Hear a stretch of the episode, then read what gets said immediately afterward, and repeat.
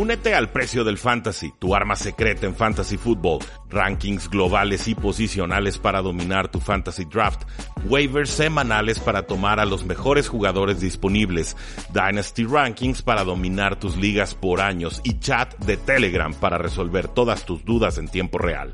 Visita stam.store diagonal precio NFL o da clic al link en este episodio para suscribirte.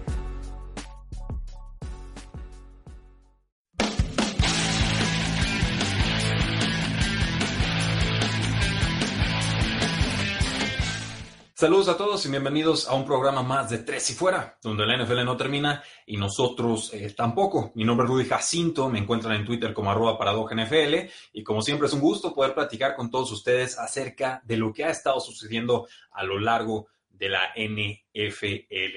Les había dicho que íbamos a tener una entrevista el día de hoy, tuvimos que pasarla a la siguiente semana por eh, complicaciones logísticas, dejémoslo de esa manera, pero les puedo adelantar que la entrevista que tendremos es con Jesús Sánchez, un gran amigo y un gran analista que actualmente es dueño y trabaja en Hablemos de Fútbol, donde a veces colaboro con él. Para que no se lo pierdan, vamos a estar platicando eh, pues de los contratos, mega contratos que quieren firmar los corredores en toda la NFL, específicamente Melvin Gordon de los Chargers y Ezekiel Elliott con los Vaqueros de Dallas. Vamos a estar platicando, por supuesto, acerca de esta propuesta que pusieron los dueños de la NFL de expandir los juegos de temporada regular de 16 a 18 partidos y también aprovechando que Chuy es experto en ese tema más que en otros eh, temas que también conoce muy bien, pues le voy a pedir cuál es su análisis de lo que espera de los Patriotas de Nueva Inglaterra en este 2019, con tantos cambios y transiciones ofensivas, ya sin Rob Gronkowski, por supuesto, con Josh Gordon suspendido,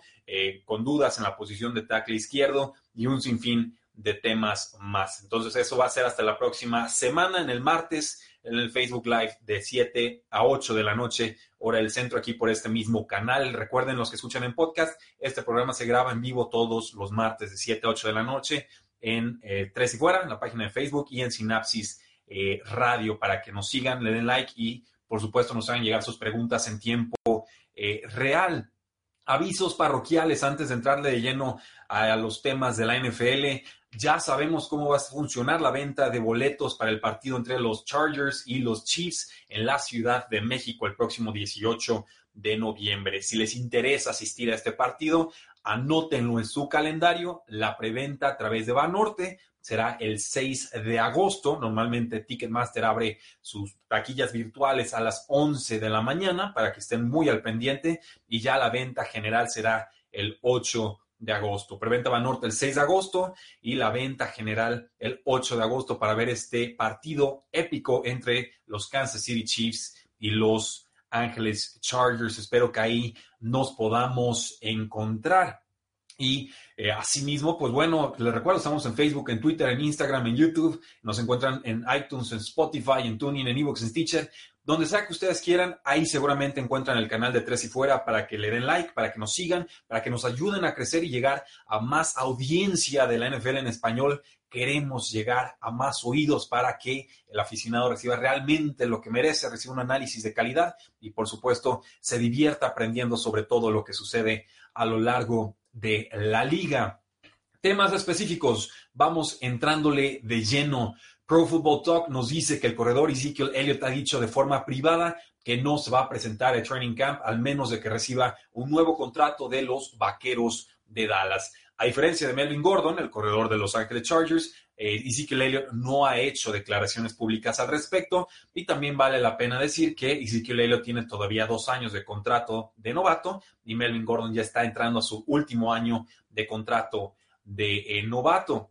Es un jugador muy talentoso, muy capaz. La ofensiva de los Vaqueros de Dallas claramente funciona mejor cuando él está eh, detrás del corredor, cuando está bajo centro, pero eh, ciertamente ha tenido muchos problemas extra cancha. Eh, es un jugador muy duradero, no se lastima, eso es muy extraño, muy inusual para corredores en la NFL, pero viene de un altercado el mayo pasado con un guardia de seguridad de Las Vegas. Entonces, probablemente Ezekiel va a forzar la situación creo que tiene hasta el 6 de agosto para presentarse con el equipo y que entonces le valga esta temporada en su, digamos, su contabilidad de contratos de novato, porque si no, eh, sucede lo que se dice un non-accrued season, una temporada que no se acredita, y entonces sí que Elliott se estaría pegando un balazo en el pie. Entonces, mi teoría es que va a presionar, que finalmente sí se va a presentar por ahí de la mitad de training camps a inicios de agosto y que estará jugando en el 2019 sin un contrato nuevo. ¿Por qué lo creo?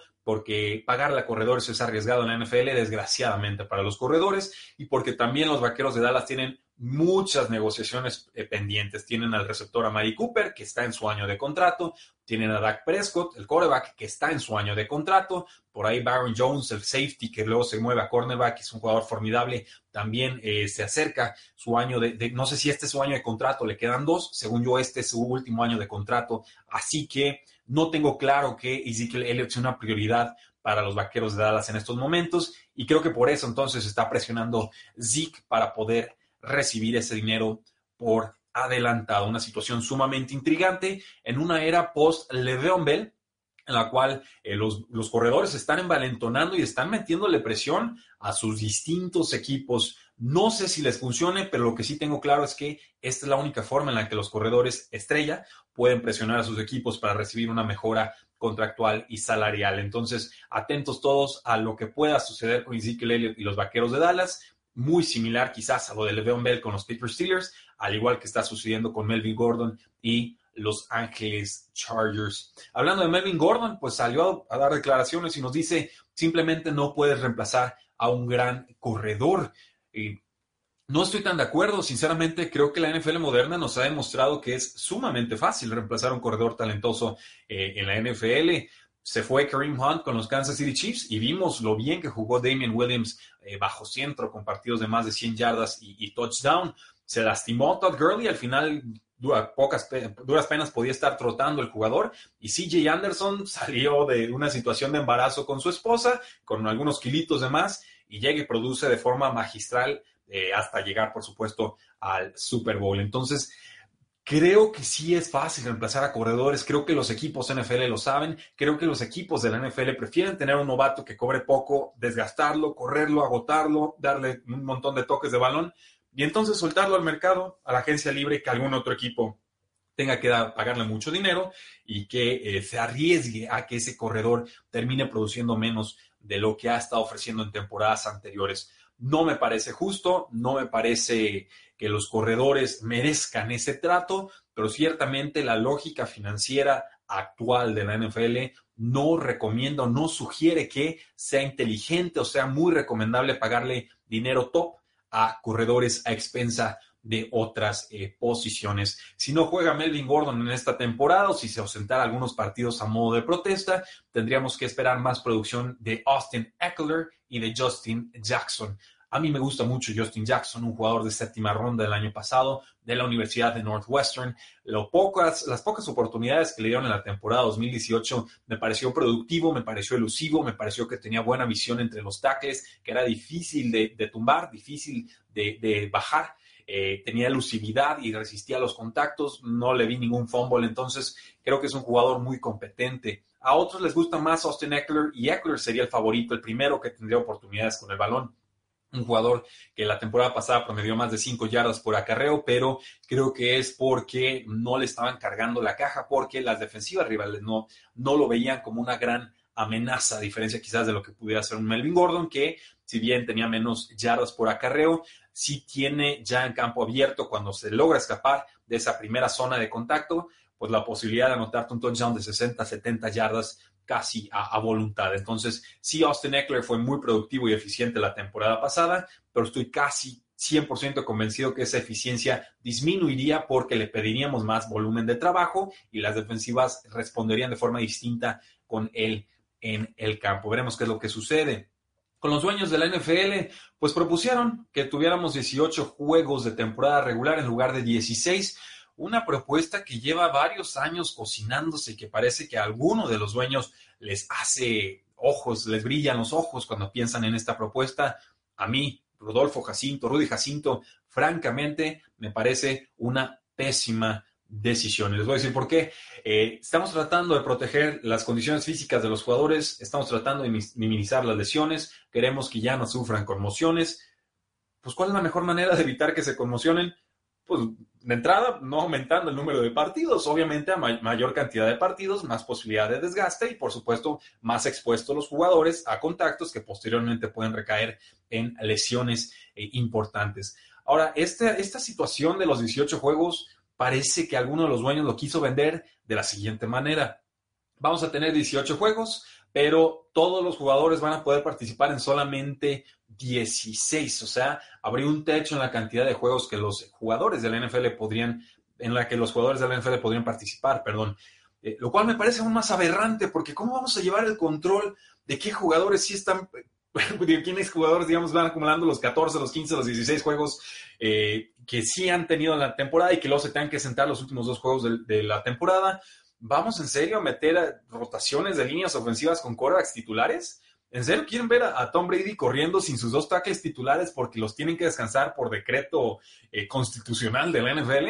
¿O, vamos a meter a los corebacks suplentes sin su línea ofensiva titular? Ahí a ver en qué snap los matan. Eh, me parece, primero, muy difícil de controlar. Segundo, una falta de respeto para los posibles aficionados que comprarían boletos para ver los juegos del NFL con muchos meses de anticipación y que a la hora de la hora se enterarían que Aaron Rodgers no va a jugar y que entonces vamos a tener que ver a, a Deshaun Kaiser bajo centro porque, pues, ¿qué creen? Ya se le agotó la cuota de juegos en los que Aaron Rodgers podía ser titular en esta temporada. Y si por ahí estuvieran peleando los Packers un, pase a postemporada, eh, con vikingos o con osos de Chicago con Detroit, pues ya ni les quiero decir el caos que se podría formar. Entonces, entiendo la idea, entiendo que los dueños quieren cobrar más, 16 juegos está bien, no me le muevan, no me lo menten, quítenme esta propuesta ridícula de que vamos a limitar la cantidad de juegos en los que los titulares pueden participar porque francamente es muy difícil de controlar. Creo que atenta contra el espíritu competitivo de la NFL y creo que los aficionados que son la parte quizás más importante de toda esta fórmula, porque ellos son los que pagan, eh, no terminarían del todo contentos. Entonces, difícil regulación, mayor riesgo para jugadores de lesiones y, por supuesto, aficionados molestos, me indican que esta propuesta, que ya fue descartada por completo por la eh, Asociación de Jugadores de la NFL, no debería de prosperar. Yo creo que ya, ya estuvo bueno, creo que los dueños están cobrando muy bien, no creo que les haga falta meterle dos juegos más de Okis. Ahora, si quieren proponer que el calendario del NFL sea de 18 semanas, dándole dos bye weeks a cada uno de los equipos, fantástico. Eso sí hace falta, sí falta darle más descanso a los jugadores. Y, me parece que un descanso inicio de temporada y un descanso hacia el final, quizás los que viajan a Londres que tengan ese tiempo de descanso extra, estaría de lujo. Eso me parece que sí ayuda a mejorar el espíritu competitivo, las condiciones físicas, el tiempo de recuperación de los jugadores. Pero meter juegos porque sí, con esta fórmula NFL que ya nos ha funcionado también, no le veo mayor caso. Entonces, yo, Rudy Jacinto, de tres y fuera, a título muy personal, considero que esta propuesta de ampliar los juegos titulares o de temporada regular de 16 a 18 partidos, limitando la cantidad de juegos en los que los titulares pueden participar a lo largo de la temporada regular, sería un grandísimo, grandísimo error. Nos dice Ángel Márquez, Colt McCoy en acción. Sí, imagínense tener que ver, por ejemplo, a Colt McCoy en acción o, a Mark Sánchez porque se te acabaron los juegos de tus corebacks titulares. O sea, no, por favor, no, no nos merecemos esto como aficionados, no lo hagan, dueños de la NFL. Nos dice Jorge Meléndez, hola, háblame de Seahawks, de novedades con esta temporada de nuevos jugadores y no me ignores. Ah, yo nunca ignoro a las personas que nos hacen preguntas. Eh, Jorge Meléndez, al contrario, muchas gracias por unirte. Te puedo platicar que admiro mucho la forma en que los Seattle Seahawks hacen una reconstrucción, renovación sin perder competitividad. Yo creí que la temporada pasada iba a ser más difícil para ellos, que iban a terminar con seis, quizás siete victorias. Creo que terminan con un récord de nueve victorias, siete derrotas, muy digno, muy competitivos pero eh, desgraciadamente demasiado abocados hacia el juego terrestre, no aprovechando el poderoso brazo y la precisión en pase profundo que tiene Russell Wilson, que fue el pecado mayúsculo que cometieron contra los Vaqueros de Dallas y para mí fue la razón por la cual no trascendieron en esa postemporada. Hay que buscar caras nuevas a la defensiva, se están consolidando nuevos jugadores en ese lado del balón. Hay que ver si la línea ofensiva puede seguir produciendo como la temporada pasada. Hay que ver cómo se resuelve el, pues, la posición de corredores con Chris Carson, talentoso, pero se lastima por un lado, con Rashad Penny, algo más productivo en sus últimos partidos de la temporada. Creo que le está costando este ajuste de cambio de estilo de juego terrestre en colegial. Eh, creo que corría entre los tackles y aquí pues le piden correr un poquito más por, por zona o al revés. No me acuerdo muy bien cómo estaba la fórmula ahí, pero sí necesitaba un tiempo Rashad Penny para acostumbrarse a esa nueva eh, ofensiva. Eso es lo que te podía platicar. Yo no confío en Schottenheimer como coordinador ofensivo, alguien que siempre se casa con el juego terrestre sin importar, importar la situación de juego. Creo que eso es desaprovechar a Russell Wilson y creo eh, que eso debería de cambiar de cara al 2019. Desgraciadamente no creo que así vaya a suceder. También hay que ver quién va a reemplazar los targets que deja Doug Baldwin disponibles. Doug Baldwin se retira. Creo que Tyler Lockett sería el ideal para estar en la posición de receptor slot, con DK Metcalf, el novato poderosísimo por un lado, y del otro, pues ver si va a ser David Moore, este veterano eh, bueno, el que ya más temporadas estuvo produciendo la temporada pasada como receptor número 3,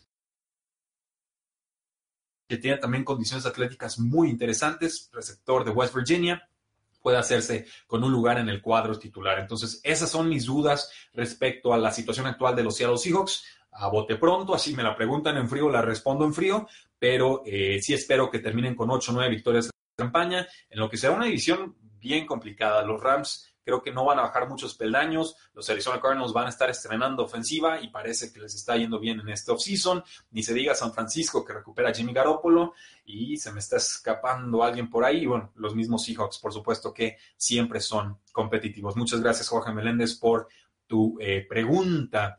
Nos dice Peter King de NBC Sports que la NFL y la Asociación de Jugadores de la NFL han tomado pequeños pasos rumbo a un nuevo contrato colectivo, el cual reemplazaría el CBA que tenemos hasta el 2021. Ha habido tres rondas de negociaciones. Eh, este CBA actual termina al final de la temporada 2020. Parece que va a haber una cuarta negociación a futuro. El tema creo más delicado aquí es que los jugadores van a pedir un mayor porcentaje de los ingresos de la NFL. Actualmente están cobrando el 47% de los ingresos totales de los equipos, si no me equivoco, eh, y obviamente van a pedir más. Entonces hay que ver qué tan dispuestos están los dueños a ceder en ese punto, que yo creo que no van a querer ceder para nada, y ahí es donde se nos podrían trabar las negociaciones. Parece que ambas partes están negociando con mayor eh, ímpetu, con mejor espíritu, con más solidaridad con la contraparte, Llevamos años temiendo esta situación en la cual los dueños pelean con los jugadores, los jugadores se van contra los dueños, llegamos a un estado de huelga y ni están cobrando los jugadores, ni los dueños están cobrando por todos los ingresos que genera la NFL y los aficionados se quedan varios domingos sin su deporte favorito. Entonces yo aplaudo que se acerquen ambas partes, pero sí creo que ese tema del dinero va a ser bien delicado y no tengo muy claro que los dueños vayan a querer ceder en ese sentido. Hasta donde tengo entendido de lo que he podido leer, no se ha tocado el punto del porcentaje total de los ingresos de la NFL que se destina a los jugadores que se pueda ampliar eh, o, bueno, veremos qué, qué, es lo que sucede ahí. Dicen, tengo entendido que los dueños mantendrían esta fórmula del 47% de ingresos totales y eso les permitiría decir, ok, pídanos muchas otras cosas, pero en este punto no, no queremos ceder. Entonces, si la asociación de jugadores quiere pelear ese porcentaje, que yo soy de la idea de que lo deberían de pelear y que, que lo van a pelear, entonces ahí sí podemos tener mayor rispidez. Solo para que lo tengan en mente cuando vean que se están realizando estas negociaciones entre los dueños y, por supuesto, los eh, jugadores. Nos llegan buenas noticias de los Washington Redskins. Avanza el proceso de recuperación del quarterback Alex Smith. Recuerden aquel que tuvo una rotura gravísima de, ligamento cruzado anterior, si no me equivoco, o fue de, tibia de fíbula. Eh, se rompió dos huesos, perdón, del pie derecho. Eh, hace ocho meses ya llevaba un aparato metálico espantoso, grandote, que tuvieron que importar, no sé si de Rusia o de Siberia, creo que era de Siberia, eh, y aparte había tenido toda clase de infecciones y más cirugías que le estaban haciendo al jugador. Se rompe el pie el noviembre eh, pasado, pues bueno, su esposa, Liz, dice en Instagram, con, bueno, sube una foto y hace un comentario en el que pone los últimos ocho meses han sido muy difíciles o muy, muy alocados aunque todavía no se acaba esto, ha sido una gran meta el que le quiten este aparato médico, les está quitando este peso de encima, literal y figuradamente, y es un paso más cercano para llegar a la meta. Su resiliencia, su determinación y su fortaleza mental no tienen eh, parangón o paralelo, dice su esposa, quien pues obviamente admira lo que hace eh, Alex Smith. Su ruptura fue de tibia y de fíbula, su carrera está en riesgo, le queda un largo proceso de recuperación a, Alex Smith. Los Washington Redskins ya tomaron precauciones, pagaron un trade con los Denver Broncos para, ¿fue con Denver Broncos o con Vikings Minnesota? Ya eh, no, con los Denver Broncos, pasa de Vikings de Minnesota, Case Keenum a los Denver Broncos y esta offseason llega con eh, los Washington Redskins. Entonces, tienen su respaldo veterano y en el pick número 15 de este draft toman al novato Dwayne Haskins de Ohio State, quien mientras más lo estudio, más me empieza a llenar la pupila, a pesar de que solo tuvo una temporada de producción. Hablamos de, creo que 50 touchdowns, 8 intercepciones, un quarterback con nula movilidad, es un tanquecito literalmente, muy al estilo de un Ben Roethlisberger en su segunda fase de carrera, no, no en la primera, o de un Philip Rivers, por ejemplo, que como quarterback móvil es un cero a la izquierda, pero eh, un jugador que tiene un procesador mental muy capaz y que eh, si le dan un bolsillo limpio, creo que puede producir de forma importante para los Washington Redskins. No esta temporada porque les faltan receptores, creo yo, pero eh, sí de cara al eh, futuro. Entonces, ojo ahí, se está recuperando Alex Smith, pero siguen severa dudas si podrá regresar a la NFL como si es su eh, deseo. Por ahí también está Colt McCoy como quarterback número 3, ya lo mencionamos en este programa, pero sepan que él es el veterano que conoce la ofensiva y que en dado caso pues podría participar, pero él también se está recuperando de una lesión eh, de pie. Nos dicen eh, en Carolina que Cam Newton avanza bien de su lesión de hombro, que ha sido un participante al 100% en el training camp, o bueno, que va a ser un participante al 100% en los training camps, que no tiene mayor problema, por lo cual en estos momentos parece que podemos asumir que Cam Newton llegará al tope, al 100% a la semana 1 de la temporada NFL 2019. Ojo ahí, buen valor de fantasy fútbol, todavía está siendo descontado por este tema del hombro y creo que eso ya, eh, ya trascendió, ya lo podemos ir eh, descartando. También buenas noticias sobre Jimmy Garoppolo con los San Francisco 49ers, el quarterback que no ha podido completar una temporada NFL a lo largo de su carrera. Eh, parece que avanza bien de su rehabilitación, no ha tenido contratiempos, pudo participar en todos los entrenamientos individuales durante esta primavera y ya se acerca al 100% si es que todavía no lo está ahí. Sus receptores más importantes serán el ala cerrada George Kittle y Dante Pérez, que creo va a dar ese segundo paso como receptor estrella de este equipo. Con la ofensiva de Kyle Shanahan sabemos que va a juegos terrestres importantes, mucha producción por aire, por lo cual Jimmy Garoppolo puede ser uno de los quarterbacks más importantes, revelación en esta campaña, pero tiene que mantenerse saludable. Yo llevo años diciéndoselo, eh, Jimmy Garoppolo para mí desde hace tiempo mejor quarterback que Kirk Cousins, aun cuando todos me estaban inflando a, Kirk. Eh, me encanta el procesador que tiene este jugador, no tiene el brazo más fuerte, pero es un jugador muy inteligente que maximiza las posibilidades de un sistema muy al estilo de un Tom Brady, pero obviamente guardando las diferencias de lo que han logrado uno y otro jugadores en la NFL con eh, noticias de corredores. Nos dice el head coach Andy Reid que Damian Williams va a ser el corredor titular eh, para iniciar la campaña, un titular al 100%, completamente full-time starter, nos está diciendo el head coach de los Kansas City Chiefs. Nos dice, ha asumido el reto, quiere eh, hacerlo, tiene el derecho a ser ese jugador y ahora se trata de producir tiene que ir a conseguirlo. Kareem Hunt fue cortado por el equipo en la semana, eh, poquito antes de la semana 13 de la temporada pasada. Le habían dado inicialmente el trabajo a, Spencer Ware, pero pues Williams, Damien Williams fue finalmente quien se establece como el corredor titular. Tuvo 10 touchdowns en sus últimos seis partidos, incluyendo los playoffs, promediando 17.5 toques de balón por encuentro. Son números muy importantes en la que fue la mejor ofensiva en toda la NFL. Entonces, hay que ver si puede mantenerse con ese puesto. A mí me sigue gustando Carlos Hyde, sobre todo en una formación shotgun donde el coreback está recibiendo la pelota más alejado del centro y ahí es donde Carlos Hyde ha producido más a lo largo de su carrera. Eh, Carlos Hyde con Jacksonville no sé si estaba desinteresado, pero ya no le veía esa explosividad que sí llegó a tener con los San Francisco 49ers. Entonces, si tienes esa posibilidad de recuperar su agilidad y su explosividad, creo que Carlos Hyde es más talentoso que Damien Williams y debería de ganarle el trabajo. Pero si no, Damian Williams, por supuesto, tiene todo para mantenerse como titular a lo largo de la eh, temporada. Nos dice Daryl Irvin del ACCardinals.com que David Johnson va a poder aprovechar todas sus habilidades como receptor desde el backfield en esta nueva ofensiva del head coach Cliff Kingsbury, que es una ofensiva inspirada en el Air Raid, que normalmente usa cuatro o cinco receptores y que se están repartiendo el balón por todos lados y que es una ofensiva sumamente rápida y agresiva de tempo alto que rara vez hemos visto en la NFL, por lo menos ya con una ofensiva fija y no solamente eh, cuando no hay huddles y los, equipos quieren anotar eh, rápido.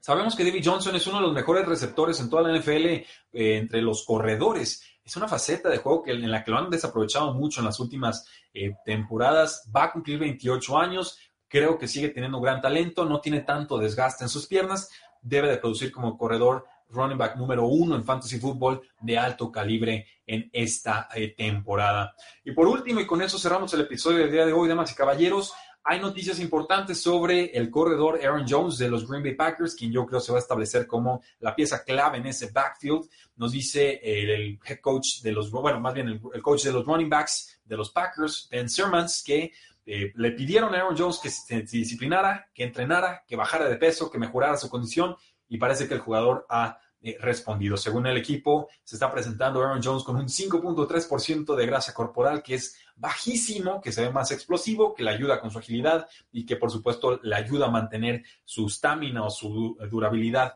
a lo largo del eh, partido, su condición física.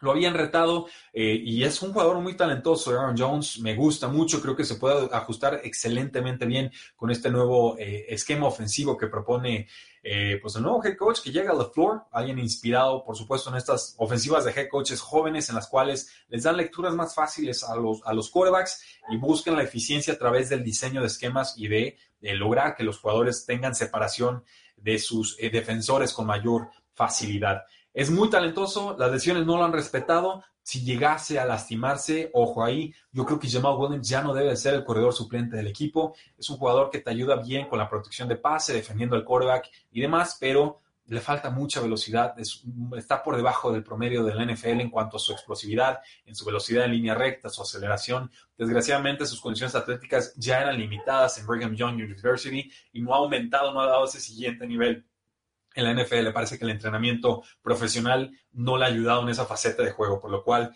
eh, creo que Dexter Williams, el novato que toman los Packers, me parece en sexta ronda de este draft, es el jugador ideal para reemplazar a Aaron Jones, primero como corredor número dos de los Green Packers, pero después para suplir a Aaron Jones en caso de que se tenga que perder eh, partidos. Entonces, Creo que se ajusta mejor Dexter Williams a lo que le va a estar pidiendo esta ofensiva, que es sobre todo correr hacia, hacia las bandas, digamos, tratar de aprovechar esas corridas eh, por zona, no solamente estar corriendo por gaps. Y creo que eso también agrava la debilidad que tiene Jamal Williams, que es la falta de explosividad, la falta de velocidad para doblar las esquinas. Y por eso creo que se irá yendo poco a poco desfasando de esta ofensiva.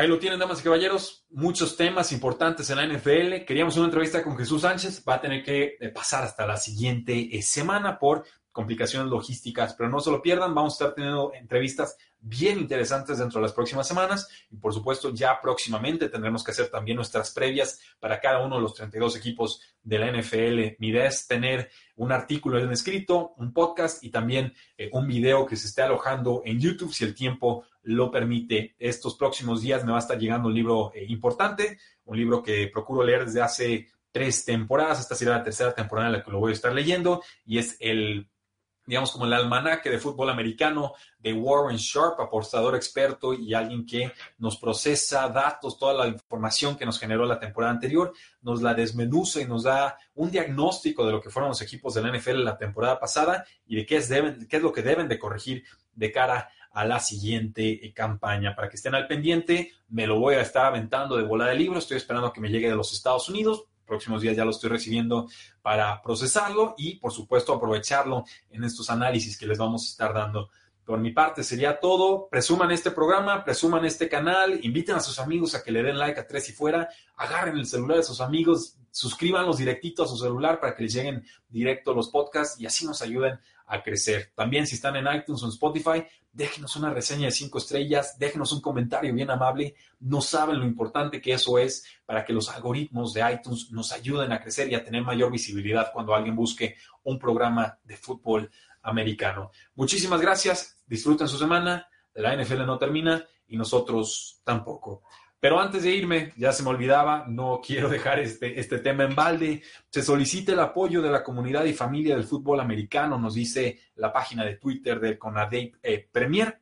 Tenemos aquí a un jugador que necesita el apoyo porque, pues bueno, les voy a leer la nota. Hace algunos meses me diagnosticaron hepatitis, mi caso se complicó y hoy necesito un trasplante de hígado urgente. El costo de mi operación es de un millón de pesos. Necesito tu ayuda para el pago de mi tratamiento.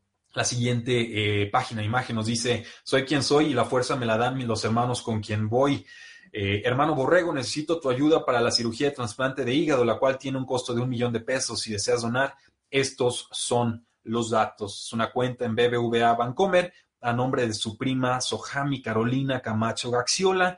Voy a leer el número de cuenta y, obviamente este programa queda grabado. Si no se alcanza a escuchar bien, hay que regresarle.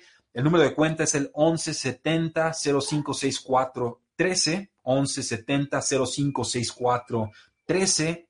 El número de la tarjeta 4152 3132 0186 7939, repito, 4152 3132 0186 7939 y la clave interbancaria para transferencias de modo digital 0127 4001 1700 56 41 38. Vamos a estar compartiendo esta información en todas nuestras redes sociales, en Twitter, en Instagram, ya están eh, alojadas. Facebook se va a subir el día de mañana temprano para ayudar a este hermano porque eh, está difícil la, situación. Desgraciadamente no me aparece el nombre del jugador, pero pues los familiares están preocupados. La prima está poniendo su cuenta a disposición de todos vamos echándole la mano, un extra, todo ayuda. Eh, el regalo de la vida es el regalo más importante que le podemos dar a alguien y pues un joven que ha luchado y que quiere, por supuesto, seguir dejando su huella en este mundo, nos está pidiendo que lo apoyemos. Vamos a hacer una donación de parte de Tres y Fuera, pero ahí está la invitación para que también ustedes nos, eh, nos apoyen con esta causa. Voy a dejar también la, información de esta cuenta, distintas formas de, de apoyarlo en los comentarios del podcast y de este Facebook Live. Ahora sí, un fuerte abrazo a todos. La NFL no termina y nosotros tampoco. Tres y fuera.